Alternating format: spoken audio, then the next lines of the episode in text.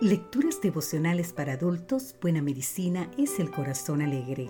Cortesía del Departamento de Comunicaciones de la Iglesia Dentista del Séptimo Día Gascue en Santo Domingo, capital de la República Dominicana.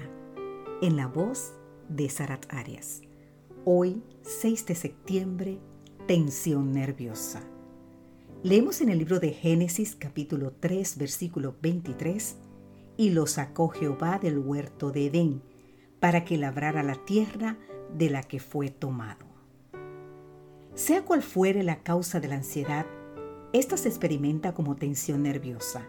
Se manifiesta por medio de palpitaciones, falta de aire, temblores, sudoración, molestias digestivas, náuseas, vómitos, rigidez muscular, cansancio, hormigueo, sensación de mareo, inestabilidad, nerviosismo e irritabilidad, entre otros síntomas. Siendo que la tensión nerviosa ocupa básicamente canales somáticos para su expresión, es lógico proveerle conductos físicos alternativos y menos perjudiciales para su drenaje.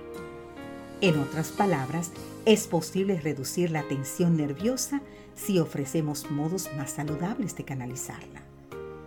Una de las maneras más efectivas para disminuir la tensión consiste en realizar actividades físicas. Realizar algún deporte o cualquier actividad que requiera esfuerzo físico diario puede ser positivo en ese sentido. No obstante, hay ciertas actividades que pueden ser más provechosas que otras. En un estudio publicado en la revista coreana de Ciencia y Tecnología Hortícola se examinaron los efectos de un programa de terapia hortícola sobre el dolor, la ansiedad y la depresión en 67 pacientes hospitalizados. La mitad de los pacientes fueron asignados a un grupo de desarrollo que estas personas hicieron actividades como la siembra de hortalizas, el cultivo de hierbas medicinales o flores en el interior del hospital o al aire libre. La otra mitad recibió atención de rutina en el interior del hospital. El estudio mostró que aquellos que participaron en la terapia hortícola disminuyeron significativamente los niveles de dolor, ansiedad y depresión en comparación con el segundo grupo. Los investigadores recomiendan utilizar este tipo de ejercicio para mejorar la recuperación de los enfermos. El ejercicio al aire libre, realizado a través del cultivo del suelo, tiene múltiples beneficios. El ejercicio al aire libre deberá recetarse como necesidad vivificante. Y para semejante ejercicio no hay nada mejor que el cultivo del suelo.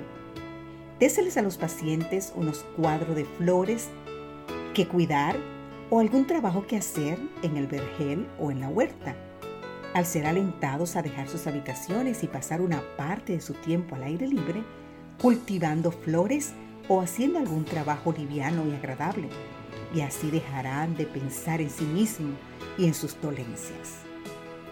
Cuando el sistema nervioso se encuentra sobrecargado, trabajar al aire libre en contacto directo con la tierra puede ayudar como un medio para descargar el exceso de tensión.